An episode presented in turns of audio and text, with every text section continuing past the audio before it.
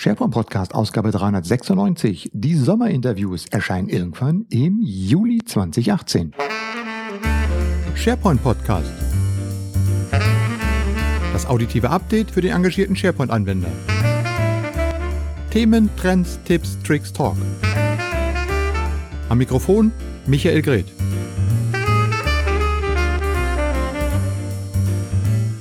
So, ja, willkommen zu den Sommerinterviews im SharePoint Podcast und äh, als meinen Gesprächsgast begrüße ich heute jemand, der schon zweimal im Podcast dabei war, äh, 2012 und im letzten Jahr in den Sommerinterviews, die Judith Schütz. Hallo Judith.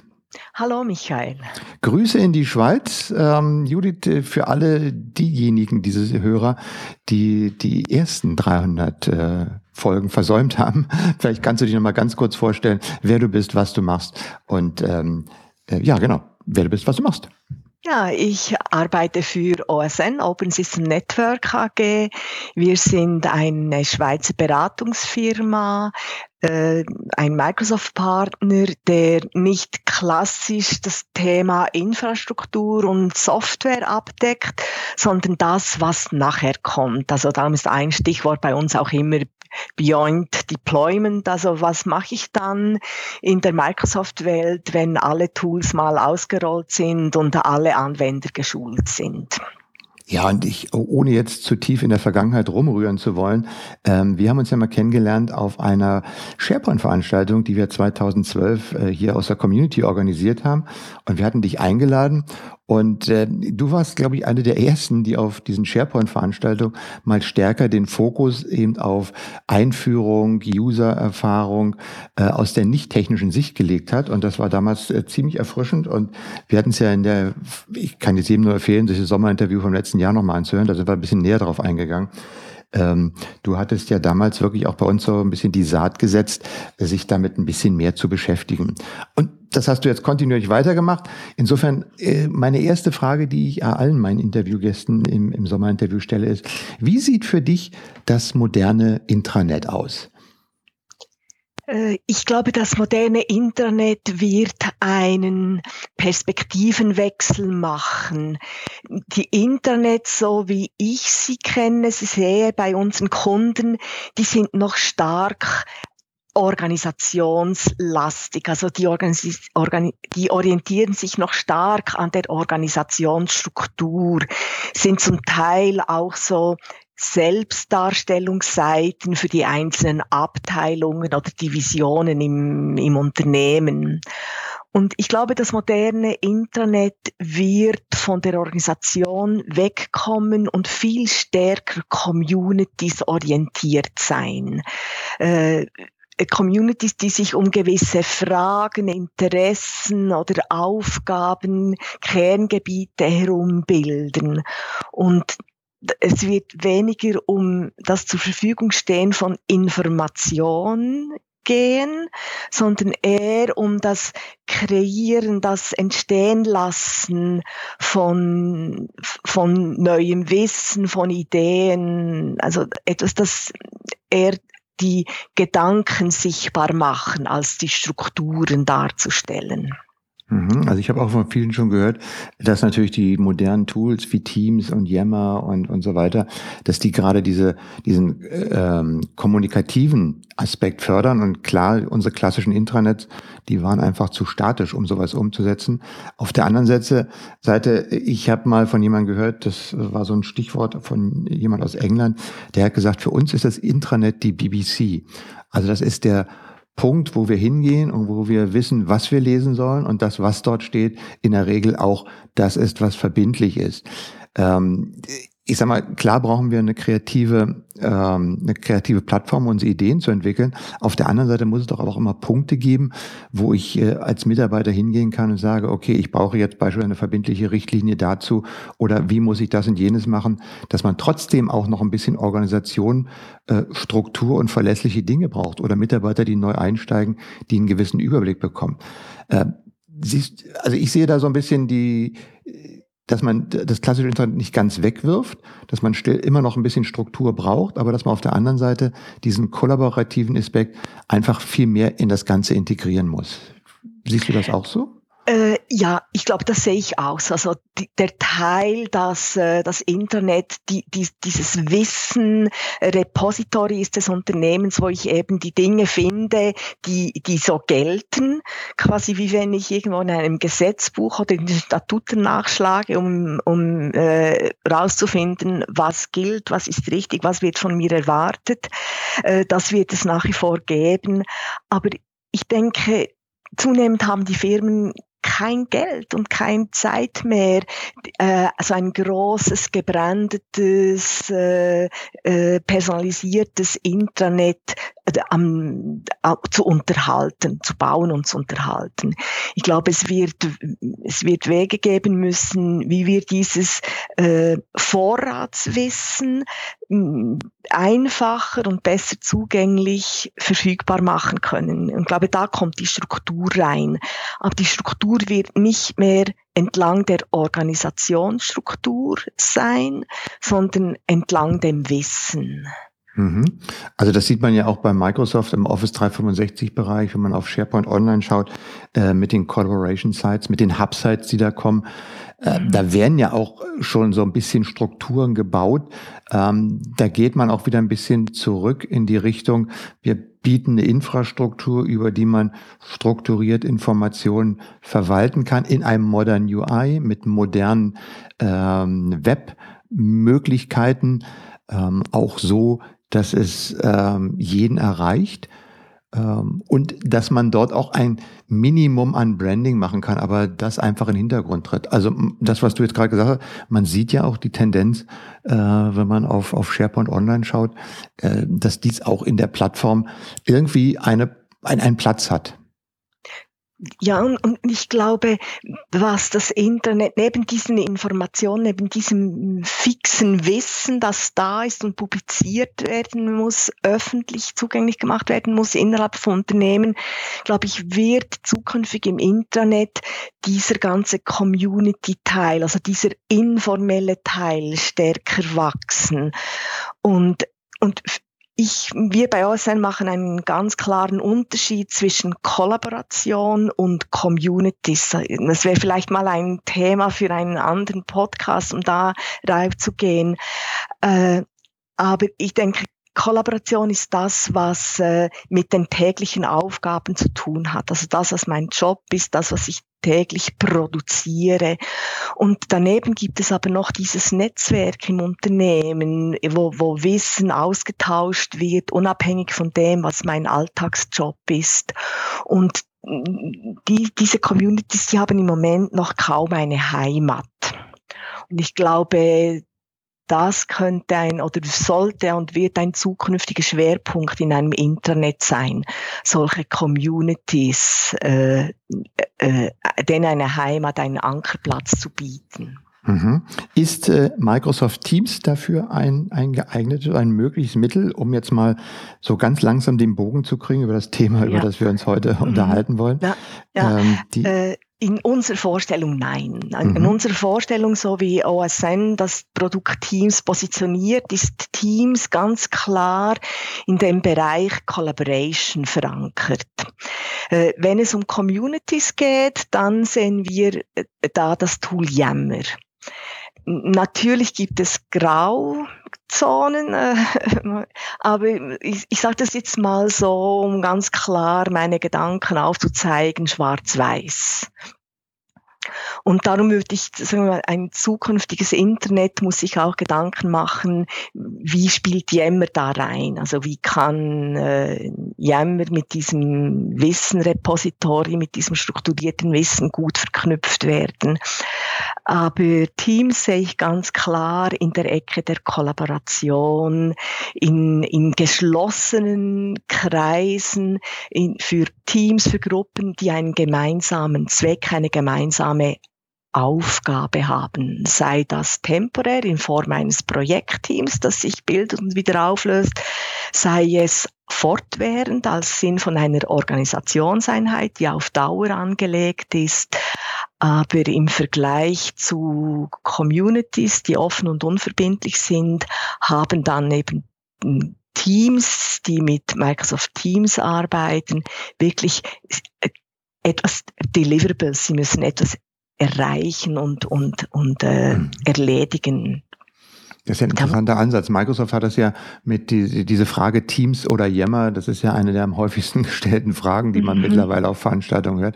Ähm, Microsoft hat ja dieses äh, Bild gemacht von der Inner und der Outer Loop. Äh, also die Inner Loop, äh, das ist äh, das, wo man über Teams kommuniziert. Die Outer Loop unternehmensweit, das ist das, wo man über Yammer äh, kommuniziert. Ist das praktisch das, was du jetzt auch äh, mit anderen Worten gesagt hast?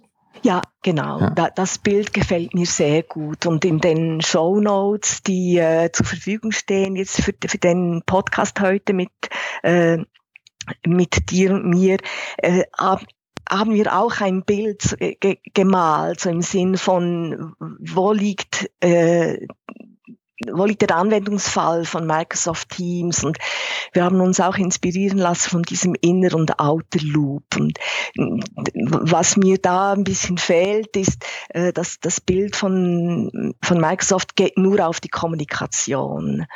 Und Teams ist ja ein Produkt, das das erste Mal, seitdem ich in der, mich in der Microsoft-Welt bewege, mehr bringt als ein, ein, entweder nur Kommunikation oder nur Dokumentenablage. Teams ist das erste Mal ein Tool, das quasi die strukturierten Teile der Zusammenarbeit und die unstrukturierten Teile der Zusammenarbeit in ein, in eine Oberfläche, in einen Arbeitsbereich bringt. Und ich glaube, das ist auch das, was, äh, wo, was das ganz Neue und, und, das Interessante an Teams ist. Was, was mich an dieser Inner- und Outer-Loop-Bild noch stört im Moment ist, warum brauche ich zwei Tools, um im Unternehmen zu kommunizieren? Warum geht das nicht in einem Tool? Ähm, siehst du da technische, inhaltliche Gründe oder ist das einfach nur, weil es einfach äh, Microsoft mal Yammer gekauft hat und sie diejenigen, die auf Yammer sind, weiter zufriedenstellen müssen und das einfach nicht integrieren können? Äh, ich glaube, die Frage ist vielleicht des Tools sehe ich als sekundär an. Ich glaube, die erste Frage ist zu sagen, ja, was, mit wem kommuniziere ich? Was, was ist meine Audience und was für Inhalte will ich kommunizieren? Und ich glaube, da gibt, da gibt es eine un unterschiedliche Kommunikations Kommunikationsanlässe in, in meinem Team, wo ich in meiner Alltagsarbeit verankert bin, das quasi mein Arbeitsumfeld um mich herum formt, habe ich ganz andere Anforderungen und andere Themen, eine andere Art und Weise, wie ich kommuniziere, als wenn ich äh, mich mit meinem in einer Community unterhalte über die Bedeutung von, sage ich vielleicht von, von einer mobilen Arbeitsweise oder von Governance und Compliance Anforderungen oder ob ich nochmals mit mm, einer, mit einem externen Marketinganbieter oder mit einem äh, Lieferanten mich unterhalte über eine Bestellung oder über einen Auftrag, den ich äh, outsource. Ich glaube, das sollte eigentlich der Fokus sein, zu sagen, was ist der Anlass und was für Informationen tauschen wir aus. Und daraus ergibt sich eigentlich schon auch, dass der Takt und der der Inhalt ganz unterschiedliche Formen hm. annehmen können. Und Okay, dann, dann, dann sage ich mal, also ich, ich stelle mich jetzt nochmal so auf die andere Seite und sage, äh, weil ich das auch von, von anderen Anwendern schon mal gehört mhm. habe, die zum Beispiel Slack einsetzen. Ja. Und die haben halt nur Slack und machen damit alles. Mhm. Ähm, es scheint ja auch mit, mit einem Tool alles zu gehen. Also insofern ist die Frage, wird es, ist es nicht eigentlich irgendwie perspektivisch sinnvoll, weil du ja auch gerade immer den Nutzer in den Vordergrund stellst. Wenn ich jetzt Nutzer bin und sage, okay, ich möchte jetzt diese Nachricht, da möchte jetzt mit allen teilen, ich möchte jetzt diese mit meinem Team teilen, ich möchte hier was machen, äh, wieso muss ich mich da noch in zwei verschiedenen Tools bewegen, sondern ich will einfach nur meine Arbeit machen und nicht mehr drüber nachdenken, was für ein Tool ich dafür benutzen muss. Also ist das etwas, wo man sagt, okay, das ist jetzt aus der Microsoft Microsoft-Historie heraus gewachsen. Ähm, das Bild mit Inner Loop, Outer Loop erklärt das ganz gut, gibt auch eine Anleitung, was man für wann macht. Aber eigentlich wünschenswert wäre es doch, dass man einfach nur eine Oberfläche hat, mit der ich was mache, ohne mir nochmal Gedanken zu machen, welches Tool brauche ich jetzt dafür. Mm, ja, von der Toolperspektive hast du recht, aber trotzdem entbindet mich das nicht meiner Aufgabe zu sagen, an wen richtet sich meine Kommunikation, an, an, an für wen ist es interessant, was ich, was ich mit, mitzuteilen habe. Weil sonst sind wir am gleichen Ort, wie wir schon beim, bei Mail waren.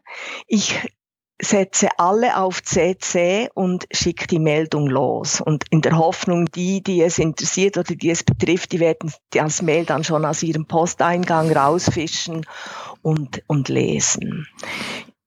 Also mit anderen Worten, ich entnehme deinen Sätzen, man muss es tatsächlich ein bisschen lernen. Man muss auch nicht nur die Tools lernen, sondern auch, man muss auch die Art und Weise, wie man miteinander zusammenarbeitet, wie man sie einsetzt, lernen. Und schon wieder so eine elegante Überleitung. Dafür habt ihr ein ganz gutes Konzept mit den Canvas ausgearbeitet. Und da hätte ich gerne ein bisschen mehr von dir gewusst. Äh, was sind denn die Canvas oder beziehungsweise Canvases? Ich habe heute extra nochmal nachgeguckt, was der korrekte Plural von Canvas ist. Es ist laut Duden Canvases. Also was hat es mit diesem Canvases auf sich? Okay, also zu, zu deinem letzten Votum noch. Ja, ich glaube, wenn es um Kommunikation geht, dann glaube ich, dass äh, derjenige, der eine Botschaft abschickt, wirklich die Verantwortung hat, zu belegen, in welchem Kanal, an welches Publikum richte ich, so dass ich zielgerichtet kommunizieren kann und nicht diese, diese Gießkannen-Variante äh, von, von E-Mails. Äh, schön wäre, wenn ich ein Tool habe, mit dem ich eben unterschiedliche, äh, unterschiedliche Ziel, Ziel äh, das unterschiedliche Zielpublikum adressieren kann.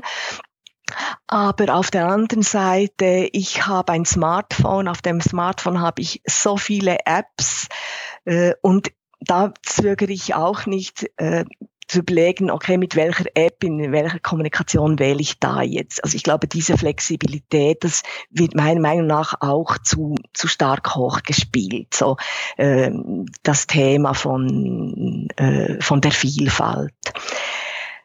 Äh, was was eigentlich eher so etwas ist, dass wir festgestellt haben äh, in der Zeit, also wir arbeiten jetzt seit es Teams gibt mit Teams und was wir da festgestellt haben, ist eigentlich eher, dass äh, dass Teams zwei Herausforderungen hat. Einmal für die IT-Abteilung selbst, und einmal für die Teams, die dann mit Team arbeiten, weil mit Teams ein anderes Arbeiten möglich wird, als es bisher mit einer normalen SharePoint-Team-Seite möglich war. Und ich fange vielleicht jetzt gerade mit dem mal an. Äh, Teams ermöglicht plötzlich dass meine, dass ich meine eigene Arbeit sichtbar mache. Es ermöglicht mich, dass ich über meine Arbeit quasi laut rede. Mir gefällt so dieser Working Out Loud Ansatz, äh, äh, der ja eigentlich eher ein Community-Ansatz ist als ein Team-Ansatz. Aber Microsoft Teams ermöglicht eigentlich diese Form von Working Out Loud auch in der Arbeitsgruppe zu machen dadurch, dass ich Channels habe, die genau im Moment fokussieren, was läuft gerade in unserem Team, woran sind wir am Arbeiten, äh, dass Teams äh, die strukturierten Informationen, die entweder in SharePoint oder in einem OneNote-Notizbuch liegen, kombiniert mit der Möglichkeit, darüber zu sprechen in den Conversations. Also äh, gibt es plötzlich eine Dichte an Arbeit, an Information, die so nicht waren. Klassischerweise lag in SharePoint die Dokumente und in Outlook wurden die Informationen ausgetauscht. Aber es war immer ein Medienbruch zwischen diesen beiden Tools. Und mit Teams liegt plötzlich beides an einem Ort. Und als weil Teams so so stark jetzt im Hier und Jetzt ist, was läuft gerade, müssen müssen wir uns als Team jetzt auch darüber unterhalten, ja, für was machen wir einen Channel? Wie, was, was, wie läuft die Kommunikation darüber? Also plötzlich müssen wir im Team uns nicht nur über die Arbeit unterhalten, sondern auch, wie wir die Arbeit im Microsoft Teams selbst organisieren, wie wir kommunizieren, äh, was wir für Erwartungen haben, also welche, in, in welcher Geschwindigkeit erwarte ich, dass jemand auf eine Conversation reagiert, die ich in Teams abgesetzt habe.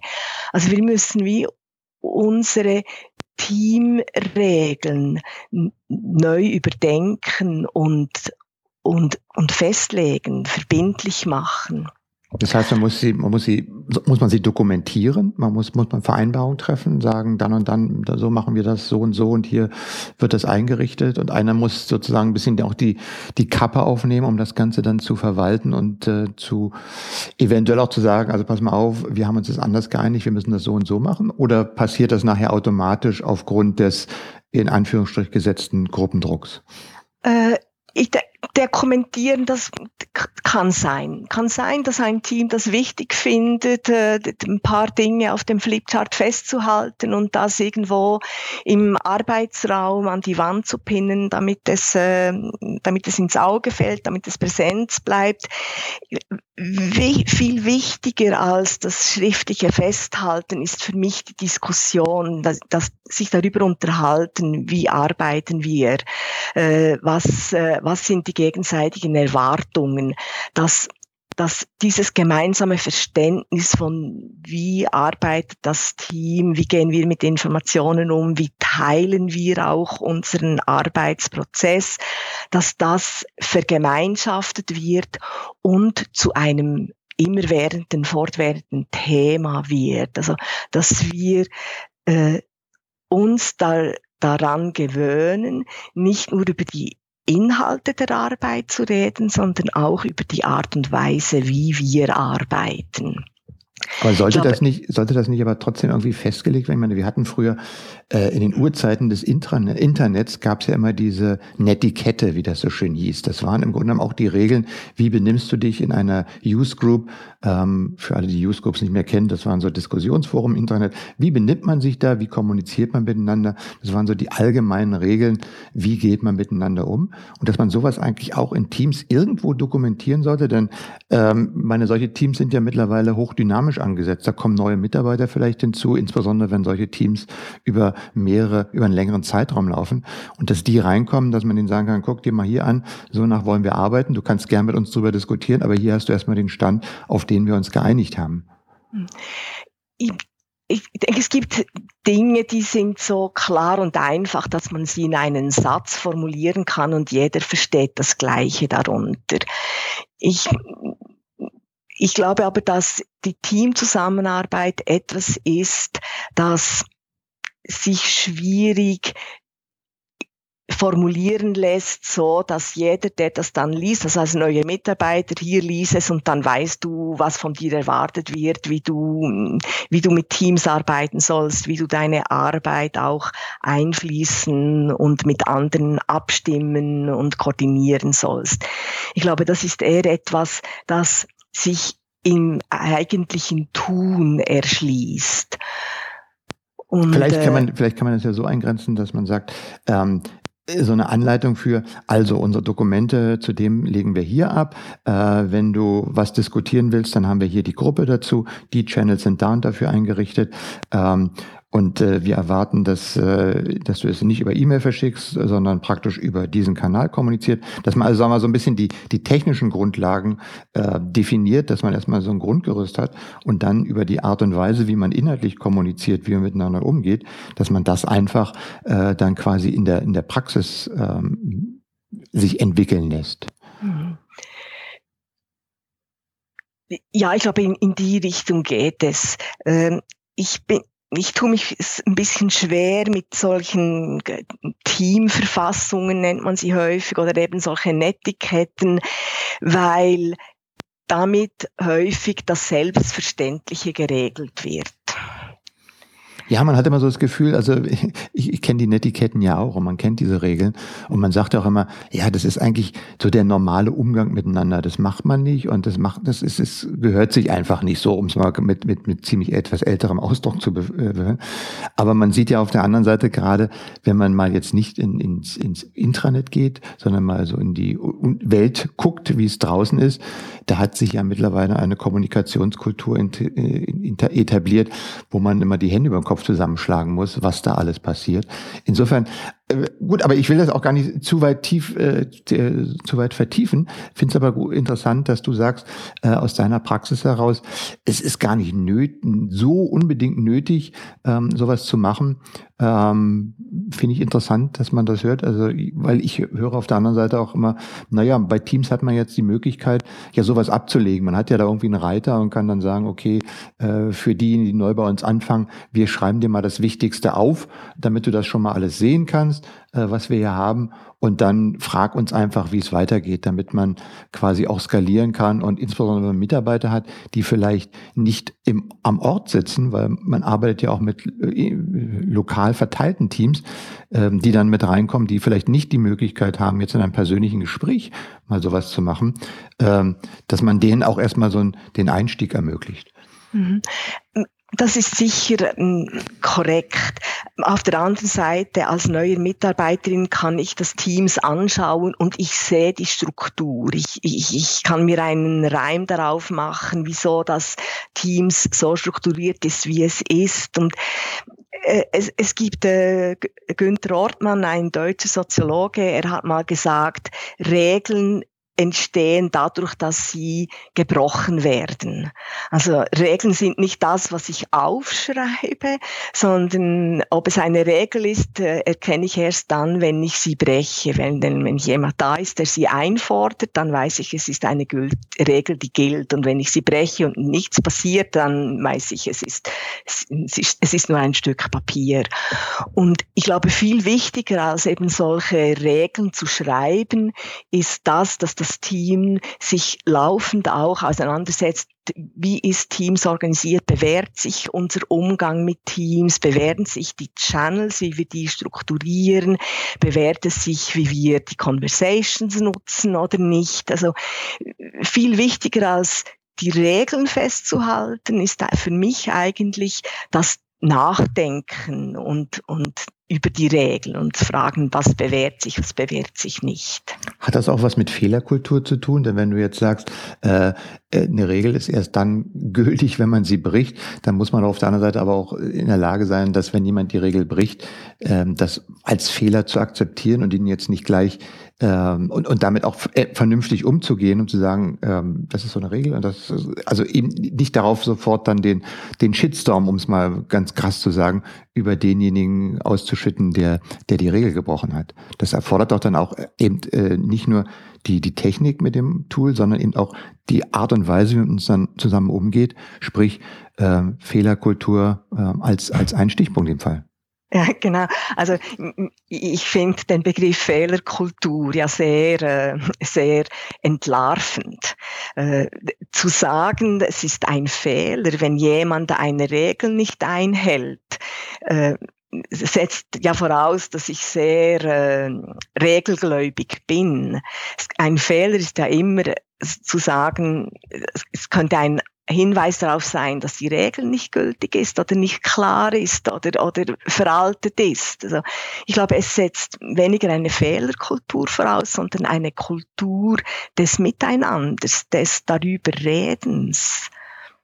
Ja, also ich gebe dir da völlig recht. Also ich habe das jetzt nur als Begriff benutzt, weil das ja äh, genauso der, der Punkt ist, über den viele diskutieren. Aber es geht einfach darum, äh, den Fehler eben nicht als als äh, wie gesagt, als Anlass für einen Shitstorm zu definieren, sondern die, einen Fehler zu sehen, ähm, da ist irgendwas nicht richtig gelaufen, da ist irgendwas anders gelaufen äh, und das hat auch was Positives und daraus zu lernen. Also das, was man ja in klassischen hierarchisch strukturierten Unternehmen sieht, wer einen Fehler macht, kriegt eins auf den Deckel.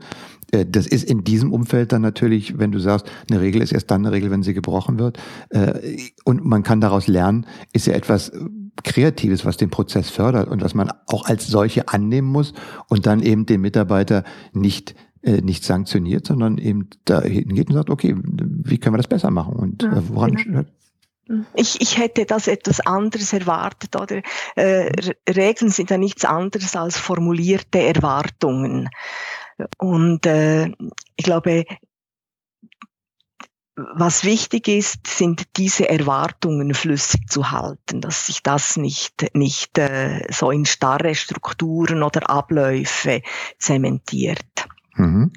Aber, aber, es, aber es setzt auch ein gewisses, eine gewisse Grundhaltung voraus, wie du sagst. Auch wenn du vorhin, du hast ja vorhin schon Working Out Loud als eine Methode gesagt, wie man miteinander arbeitet.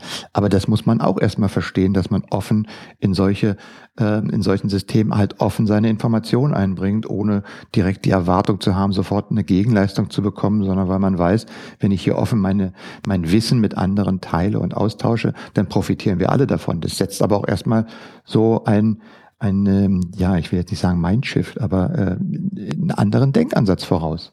Ja, äh, richtig. Und, und ich glaube, das Schöne bei, an Microsoft Teams ist, dass es ein Tool ist, das mir ermöglicht, so erste Schritte genau in diese Richtung zu machen, zu, mit diesem neuen Mindset zu erproben und zu überlegen, wie kann ich meine Gedanken äh, ins Team einfließen lassen über die Art und Weise, wie ich die Channels äh, organisiere oder wie ich die Conversations nutze. Und du, du hast den Canvas erwähnt, den wir erarbeitet haben, denn wir nennen ihn Collaboration Canvas, weil das ein Canvas ist, mit dem wir ein Team genau in diesen Prozess hinein begleiten. Also ja, lass mich mal ganz kurz unterbrechen, weil jetzt äh, für unsere Hörer, äh, wir haben die Folien dazu auf sharepointpodcast.de zu den Shownotes online gestellt. Also da kann man sich angucken, was, wie der Canvas aussieht. Ähm, falls ihr Zeit habt und äh, die Möglichkeit habt, könnt ihr euch das anschauen. Kannst du noch mal ganz kurz sagen, was ist überhaupt ein Canvas? Also ein Canvas ist eigentlich eine Form von Visualisierungsmöglichkeit, dass ich auf einen Blick in eine Struktur ein Thema äh, auf den Punkt bringe. Ich glaube, entwickelt wurde, wurde der Canvas, ich weiß nicht, vielleicht vor 10 oder 15 Jahren, äh, äh, hier in der Schweiz an der Uni Zürich äh, als ein Mittel, um ein Business Model zu visualisieren, zu erarbeiten. Und ihr habt, ihr habt zwei Canvases gebaut. Der eine ist der Collaboration Canvas und der andere ist der Teams Canvas. Äh, für alle, die jetzt nicht im, im, Blick sind, wollen wir mit dem Collaboration Canvas anfangen? Ganz kurz? Ja, genau. Und ich, wenn ich darauf schaue, ist das ein, ähm, einen 3x3 Matrix. Ja, genau. Also es ist für einen Canvas ist es noch ein bisschen sehr strukturiert tabellarisch. Also ein Canvas wird häufig auch visualisiert dargestellt, vielleicht als als Weg oder als als äh, als verschiedene Felder, die sich gegenseitig äh, abhängig oder gegenseitig entwickeln, in etwas Neues überführen. Von dem her ist das eher ein tabellarischer Canvas, also noch nicht das, was vielleicht von der Visualisierung her der, der, der die, die endgültige Version sein wird. Mhm. Aber also was steckt mal, inhaltlich, inhaltlich da drin in dem Canvas? Äh, da steckt eigentlich der Prozess drin, den wir abgebildet haben. Wie kann sich ein Team über seine eigene Arbeitsweise anfangen, Gedanken zu machen und zu sagen, wir haben jetzt Microsoft Teams als neues Tool und wir nehmen das zur Anlass, äh, gleichzeitig auch die Art und Weise, wie wir zusammenarbeiten, wie, wie wir äh, kommunizieren, zu, zum Thema zu machen, zu, zu überlegen. Und der erste Schritt ist, fängt immer damit an, sich zu überlegen, ja, wie arbeiten wir eigentlich heute zusammen? Wieso ist es so, wie es ist? Was davon läuft gut? Was davon ist ein Ärgernis, ähm, immer wieder von neuem? Und ein Zielbild zu entwickeln, wie wollen wir als Team zukünftig zusammenarbeiten? Und da äh, mal ein, ein gemeinsames Zukunftswunsch auch zu erarbeiten. Was soll anders sein? Was soll anders werden? Wie stellen wir uns als Team in der Zukunft vor? Das nennen wir so Way of Working. Mhm. Ich sehe das ja, ich sehe das ja hier vor mir. Ich habe ja ähm, die Folie vor mir liegen. Da hat ja also in der ersten Spalte dieser äh, 3x3-Matrix heißt Way of Working und es gibt äh, drei Bereiche, Actual, Target und Key Factors. An jedem hängt ein kleiner Notizzettel dran. Und wie du schon gesagt hast, das erste ist, wie arbeiten wir zusammen? Da werden also die Themen äh, zusammengefasst äh, wo die Bestandsaufnahme drin ist. Dann habt ihr einen zweiten Bereich, der nennt sich Target. Das ist wo, wahrscheinlich das Ziel. Wohin will man mit der Art und Weise, wie man zusammenarbeitet? Und das dritte heißt Key Factors. Und äh, ich denke mir, das ist ähm, sozusagen die Punkte, die die Gruppe identifiziert. Was müssen wir tatsächlich machen, damit wir den Way of Work so hinkriegen, wie wir ihn wünschen? Sehe ich das so richtig? Äh, die, nein, die Punkte, die das Team verändern muss, um in, in diesen, sich Richtung diese zukünftige Arbeitsweise zu entwickeln, sind dann die Zeile unten dran mit dem Titel Behavior Change. Die Key Factors sind so ein bisschen, um quasi die Ziele nicht allzu in, in die Illusion wachsen zu lassen. Veränderung ist, ist hart, ist schwierig. Für, für mal für mich selbst als Person, mehr noch so im Team, im Miteinander. Und darum, die Key Facts sind so ein bisschen auch der realistische Blick auf das Umfeld und auf die Möglichkeiten und um zu sagen, okay, was könnte alles schiefgehen? Was wird, äh, was, mit was für Schwierigkeiten werden wir kämpfen müssen?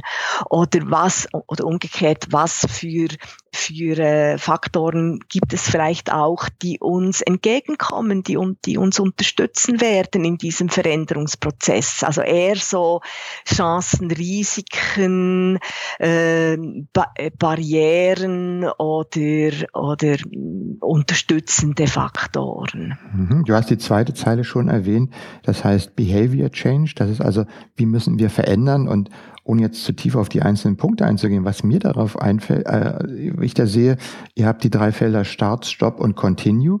Und gerade dieses Stop finde ich sehr interessant, weil das habe ich jetzt auch schon bei mehreren anderen gehört, ähm, dass wir einfach nicht nur gucken müssen, was wollen wir jetzt neu machen, sondern dass man auch entlernen muss. Also man muss bestehende Prozesse, die man hat, einfach mal hinterfragen und wenn man sie nicht mehr braucht und als schlecht erachtet, einfach nicht mehr machen. Also verlernen, dass man das so und so gemacht hat, sondern so anders machen. Das steckt mhm. doch, glaube ich, da drin, oder?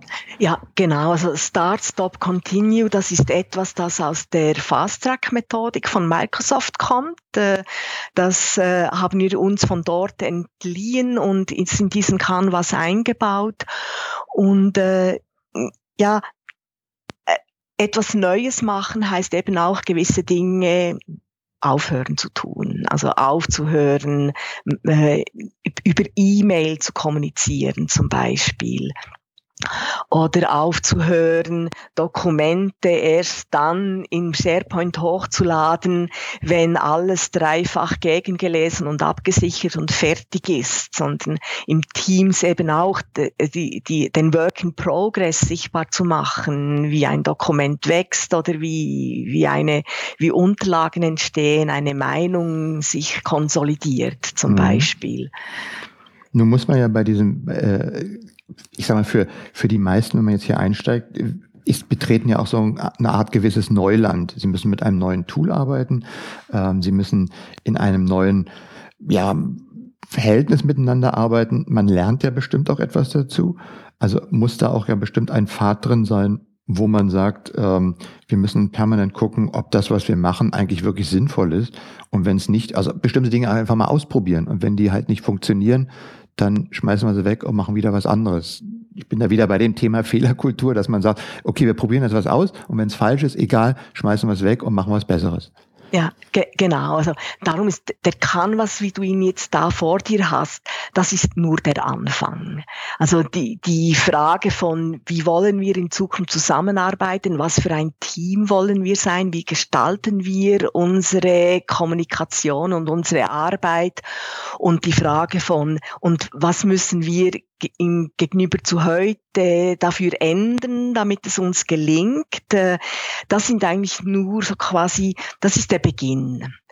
Und dann kommt der Alltag, wo ich dann wirklich äh, Montag bis Freitag, wo sich diese neuen Gedanken bewähren muss und wo ich selbst äh, mich immer wieder dabei ertappe, wie ich in alte, eingeschliffene Verhaltensweisen rutsche.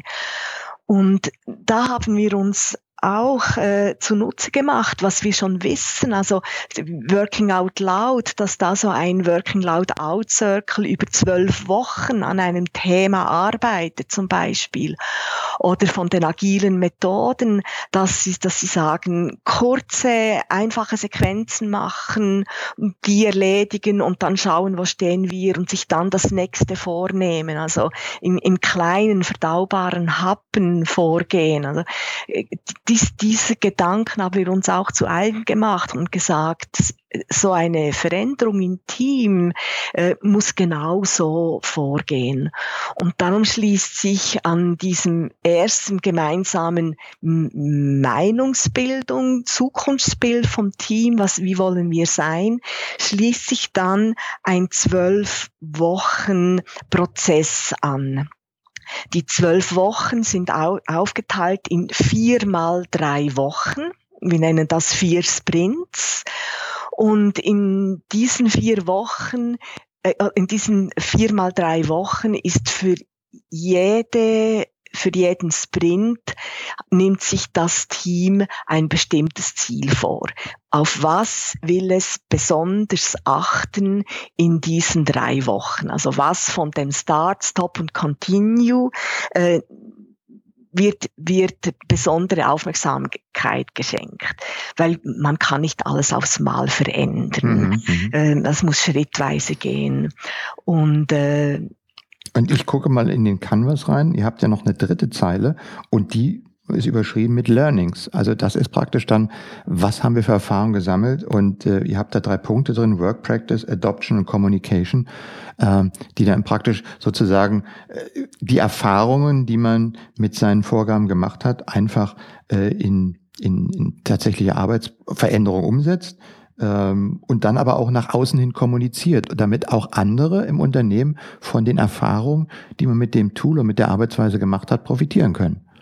Richtig, also das letzte öffnet dann den Kreis äh, nach außen, also wo dann eben das Team seine Erfahrungen, was es geändert hat, was funktioniert und wie es das angepackt hat, äh, als Wissen, als Erfahrungsschatz zur Verfügung stellt nach außerhalb.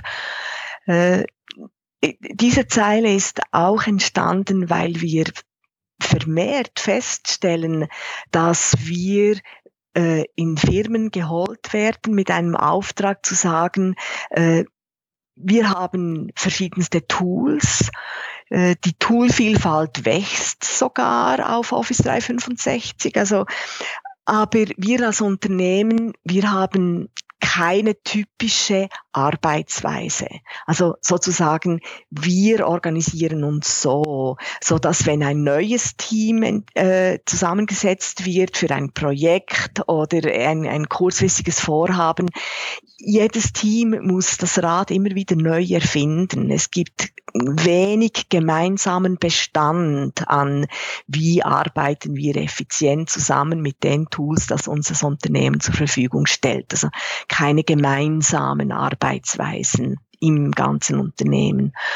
Und wir stellen fest, dass das zunehmend eine Vorstellung wird, äh, dass das, dass das Unternehmen sagt, wir stellen nicht nur Tools zur Verfügung, sondern wir wollen damit auch einen Rahmen geben für eine möglichst produktive und effiziente Zusammenarbeit. Und das zahlt dann ein in diese, in diesen übergeordneten Rahmen.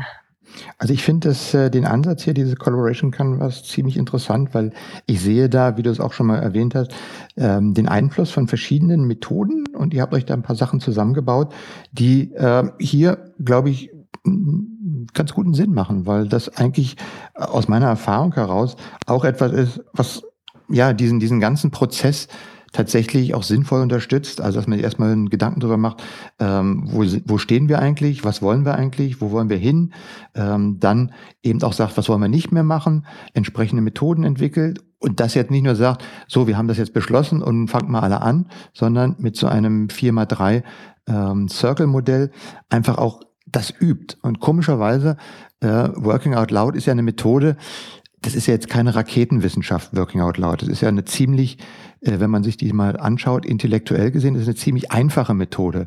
Aber sie wirkt. Äh, die, die Beispiele, die man aus, aus großen Unternehmen hört, die das einsetzen, das wirkt, weil die weil die Mitarbeiter tatsächlich immer die Möglichkeit haben, in einer kontrollierten, angstfreien Umgebung tatsächlich mal auszuprobieren, wie geht das, wie mache ich das eigentlich und ohne darauf äh, direkten Einfluss auf ihre tägliche Arbeit zu haben. Insofern ist das eine, eine, eine muss man das tatsächlich auch üben und dann eben die Erfahrung, die ich daraus habe, nicht nur in meinem eigenen Kämmerlein äh, wieder zu horten, mein Silo aufzumachen, sondern eben nach außen zu gehen und zu sagen, hey, von diesen Erfahrungen lernen wir alle und wenn alle ihre Erfahrungen damit teilen, dann kann ich auch von anderen Teams was lernen, wie die das besser gemacht haben oder wie die das anders machen. Und es kommt dann noch hinzu, äh, es gibt ja so viele Veränderungen. Also Teams ist ja auch an sich nichts Statisches oder diese ganze Microsoft Office 365 Oberfläche ist ja nichts Statisches. Die ändert sich ja quasi wöchentlich, dass irgendwelche neuen Features, Tools, äh, Add-ons hinzukommen. Auch da muss man ja hinterherbleiben. Äh, und insofern denke ich mir, ist diese, diese Collaboration Canvas ein, ein guter Ansatz, um diesen Veränderungsprozess oder diesen ja, Neugestaltung der Arbeit äh, gut zu moderieren und, und zu, zu strukturieren. Mhm, genau, er, er bietet einen, einen Rahmen, eine Struktur, äh, er führt durch einen Prozess, ohne dass, das, dass der Inhalt, das Ergebnis schon präjudiziert ist. Jedes Team kann zu der Lösung gelangen, die eben für das Team die richtige ist, zu dem Zeitpunkt, wo das Team daran arbeitet. Und ja, Genau das war auch das Ziel äh, des Collaboration Canvas. So, jetzt habt ihr noch ein Teams Canvas. Ähm, vielleicht kannst du mal, da können wir jetzt glaube ich nicht mehr so tief eingehen, aber vielleicht kannst du noch mal ganz kurz sagen, was macht denn jetzt der Team Canvas oder was kann ich aus den neuen Feldern, die der Teams Canvas äh, bietet, lernen? Genau, also der Calibration Canvas, der, das Zielpublikum sind ja die Teams, die daneben äh, erarbeiten gemeinsam, wie wollen wir als Team mit Microsoft Teams zusammenarbeiten, wie setzen wir das ein, wie organisieren wir uns. Und der Microsoft Teams Canvas, der richtet sich an die IT, also an an diejenigen, die verantwortlich dafür sind, das Tool Microsoft Teams im Unternehmen bereitzustellen, dass es einsatzbereit ist. Und du hast es schon erwähnt, also äh, Office 365 ist ein Moving Target. Und dass es diesen Canvas gibt, hat sehr viel genau damit zu tun weil als wir das erste Mal mit IT-Abteilungen zusammengearbeitet haben, um den Rollout von Microsoft Teams vorzubereiten, zu planen, haben wir festgestellt, dass die Firmen zwar in der Cloud waren, sie waren auf Office 365, aber sie haben eigentlich ihre ganze Denke und, und die Vorstellung, wie, wie sie auf der, in der Cloud arbeiten, sie haben ihre, ihre On-Prem-Welt genommen und in die Cloud verschoben. Also SharePoint Online war genau gleich organisiert äh, wie SharePoint On-Prem. Und es, die IT hat immer noch das klassische Verständnis von die IT administratiert SharePoint Online, stellt den Teams eine Seite zur Verfügung, wie, wie sie wollen und organisiert auch die Berechtigungsvergabe. Also die, User Self-Service. Äh, Office 365 Groups, wo die Berechtigungsvergabe eigentlich in den Händen der Anwender liegt, da, das war alles noch ganz weit weg. Und plötzlich kommt ein Tool wie Microsoft Teams, das von der Logik, vom Selbstverständnis her völlig quer in der Landschaft liegt zu dem, was bisher in der Cloud abgebildet war von der IT-Unternehmung. Und wir haben gespürt, es braucht etwas, um, um um das, das Verständnis auch wachsen zu lassen in, in der IT-Abteilung, was, wie, was und wie ist Teams anders als SharePoint. Und äh, vor diesem Hintergrund ist der Teams Canvas entstanden. Und klassischerweise gehen wir so vor, dass wir mit der IT-Abteilung zuerst mal Teams vorstellen und das Tool angucken und versuchen aufzuzeigen, was ist anders an Teams als an einer SharePoint-Seite, die die IT-Abteilung provisioniert. Und der zweite Schritt wäre dann zu sagen, okay, wir müssen Use Cases, Pilotteams finden im Unternehmen, wo die IT zusammen mit den Pilotteams erste Erfahrungen sammelt, wie arbeitet sich damit und welche Fragen stellen sich in der Governance, im, im Provisioning, äh, rund um Microsoft Teams. Hm, das muss also auch im Grunde genommen braucht auch die IT eine Anleitung, ähm, wie man das sozusagen inst da installiert muss man es ja nicht, aber einrichtet, ähm, zur Verfügung stellt, administriert, wartet, äh, erweitert, ähm, für, für Governance, wie du schon sagst, äh, äh sucht, äh, sichert. Ähm, dafür muss die IT auch lernen, wie quasi das Cloud mäßig funktioniert. Ich fand das jetzt sehr toll, wie du gesagt hast, äh, SharePoint Online war eigentlich in der ersten Stufe nur SharePoint On-Premise eins zu eins abgebildet, aber hat gar nicht die, diese Aspekte der, der Cloud mit berücksichtigt. Und das bietet jetzt aber auch sozusagen, das habt ihr jetzt in dem Canvas nochmal visualisiert, welche Schritte man dort machen sollte, woran man denken sollte und wie man das umsetzen sollte. Richtig, ja. Also dieses ganze Evergreen-Thema. Äh, wir haben festgestellt, dass die wenigstens IT-Firmen tatsächlich Aufgaben und Prozesse implementiert haben, um das, was laufend jetzt auf Office 365 an Changes kommt, auch aufzunehmen und zu überlegen, wie lassen wir das in unser Unternehmen einfließen. Weil die meisten Unternehmen, die, die haben auch in der Cloud noch gearbeitet wie on-prem. Es kaum etwas war mobil. Ähm, viele haben immer noch Desktops als Arbeitsinstrument. Also da, da kannst du nicht sehr mobil oder agil unterwegs sein. Äh, und in die meisten SharePoint-Applikationen, die, die waren noch auf Classic-Sites aufgebaut. Also ganz wenige Unternehmen haben wirklich schon die Modern Sites äh, die, oder die Groupified Sites in ihrer Kollaborationsplattform abgebildet. Und da hat sich auch nicht mehr viel getan auf den Classic Sites. Also die, die, die ganze Akzeleration von den Änderungen, von den Neuerungen, die die spüren die Unternehmen erst jetzt langsam. Mhm. Also Judith, ich sehe schon, das erfordert definitiv nochmal einen separaten Podcast, wo wir uns über ähm, dieses Thema nochmal ausführlicher unterhalten. Aber wenn ich auf die Uhr schaue, wir sind schon fast bei einer Stunde angelangt. Ist, du merkst, die Zeit vergeht wie im Fluge. Ähm, insofern würde ich zum einen darauf hinverweisen, ihr habt den Canvas ja auch nochmal in den Folien abgebildet. Da kann man sich auch den Teams Canvas nochmal anschauen. Außerdem, wenn man mehr wissen will, kann man sich natürlich gern mit dir in Kontakt begeben. Äh, und ihr macht sicherlich auch Seminare, Workshops oder Beratung dazu. Also Seminare nicht. Das sind Dinge, die wir im Beratungsalltag so anwenden mit den Kunden. Da, weil da muss man produktiv damit arbeiten, nicht nur darüber reden. Ja. Das mache äh, ich am liebsten sowieso. ja, aber gut, dann bist du der richtige Ansprechpartner dafür. Äh, zum Abschluss, du hast es gerade gesagt, dieses ganze Microsoft Office 365 ist ein hochdynamisches System, da kommen ganz viele äh, Neuerungen auf uns zu. Meine Schlussfrage bei diesen Sommer-Interviews soll ja sein, ähm, künstliche Intelligenz, wir sehen das ja äh, ein ganz großes Thema, äh, was diskutiert wird. Wir sehen es immer mehr kommen, immer schneller kommen und wir sehen es eben nicht nur kommen in irgendwelchen äh, fantastischen Apps, die irgendwo rumgeistern, sondern wir sehen es tatsächlich in unserem alltäglichen Arbeitsumfeld.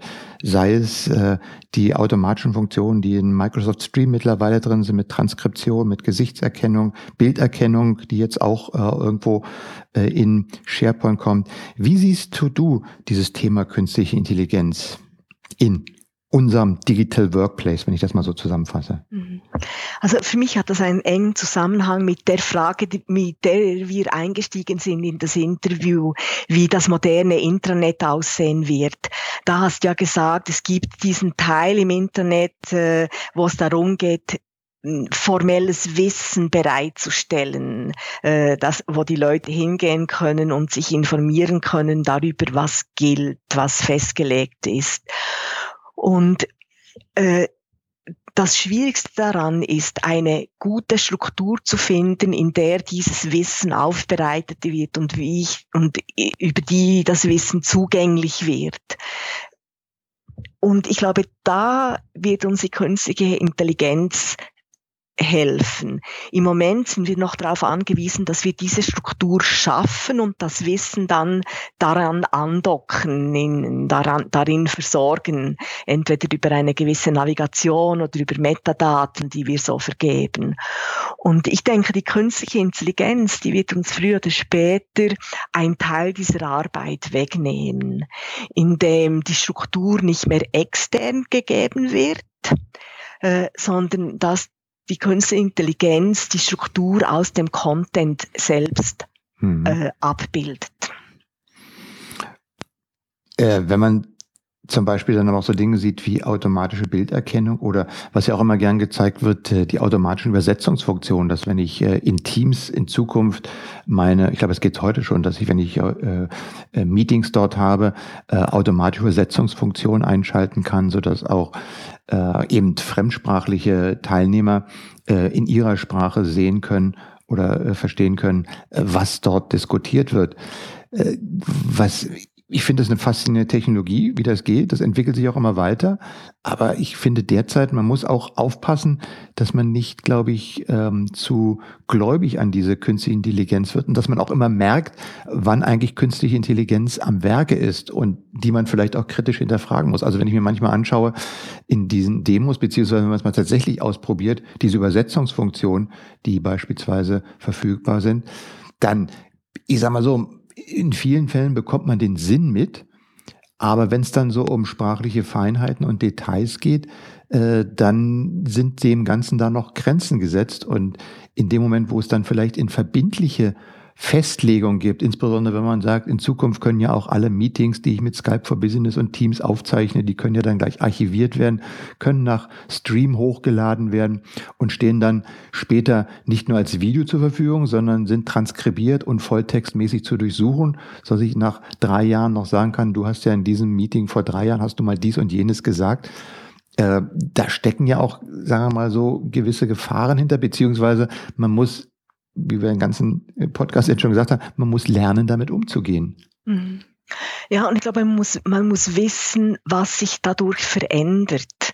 Also so wie ich heute, wenn ich ein Mail schreibe, wahrscheinlich das Mail auch anders formuliere oder gewisse Gedanken vielleicht nicht formuliere, die ich äh, zwischen Tür und Angel verbal äh, sage. Ich glaube, genau so kann es auch sein, dass ich dann halt in einem Meeting mit gewissen Meinungen oder Fragen hinter dem Berg halte, weil ich nicht will, dass das so formell festgehalten wird.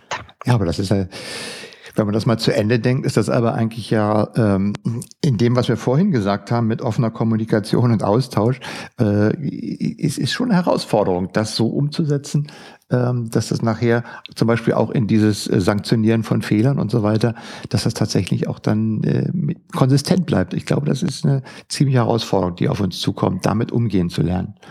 Ja, ich, ich glaube, wir müssen lernen zu wissen, was sind die Auswirkungen der Tools. Nicht nur, was können die alles, sondern was passiert dann in der Zusammenarbeit, in, in, in der Kommunikation damit, wenn ich das Gefühl habe, äh, alles, was ich sage, wird, kann später nochmal hervorgekramt werden. Auf der anderen Seite glaube ich, je mehr Daten anfallen, umso schwieriger wird es dann auch sein, äh, je mal wieder auf das zurückzugreifen, was, was wirklich darauf ankommt. Da, ich sag mal so, da bin ich, äh, da wäre ich vorsichtig, weil wenn ich überlege, was man heute, äh, wie, wie, wie diese Suchalgorithmen mittlerweile arbeiten und, und äh, wenn die sich weiter so verbessern, das ist eben die Frage, ob, vielleicht braucht man dann auch eine gute Kultur des Vergessens und des Löschens, äh, dass man dann eben sagt, okay, wir haben auch eine gewisse Policy, die sagt, äh, wenn das Projekt abgeschlossen ist, dann äh, haben wir hier einen Status und irgendwann ist dann auch mal Schluss und dann wird das auch gelöscht und es bleibt nicht 20, 30 Jahre lang äh, nachvollziehbar da. Das haben wir eigentlich auch nicht. Das haben wir eigentlich auch im, gut, wir haben Policies in Office 365, die man machen kann, aber viele Unternehmen haben das ja gar nicht, äh, haben da auch keine klare äh, Regelung drin, wie man mit Content umgeht, der einfach nicht mehr aktuell ist. Äh, der, ob der jetzt archiviert werden muss oder nicht, das muss man sich wahrscheinlich auch überlegen. Ich meine, das ist ja auch, was wir im Internet immer regeln. Wo gibt's das Vergessen im Internet? Das hat man einfach bei der Konstruktion des Internets einfach vergessen, das mit einzubauen. Mhm. Ja, das, das ist ein gutes Argument, Michael. An, an das, an das habe ich nicht gedacht. Ähm. Ja, aber das wollte jetzt auch nicht äh, die Diskussion nochmal verstärken oder vertiefen. Judith, ja. Es war mir wie immer ein großes Vergnügen, mit dir zu reden. Äh, es gab wieder tolle äh, Ideen und Ansätze. Ich hoffe auch für unsere Hörer. Äh, definitiv äh, sage ich schon mal, wir werden in diesem Jahr bestimmt nochmal miteinander sprechen, um uns nochmal konkreter mit diesem Teams-Thema auseinanderzusetzen. Ähm, sagst du nochmal eure Webseite, wo man mehr zu dir und äh, OSN findet? Ja, das ist O wie Otto, S wie Susi, N wie Nora, .ch. Ja, Okay, dann nochmal vielen Dank und ähm, ja, dir auch einen schönen Sommer. Äh, danke dir, Michael, für das Gespräch, dass du mich eingeladen hast und äh, du stellst immer Fragen, die mich ins Denken bringen. Ja, äh, kann ich nur zurückgeben. Vielen Dank. Gut.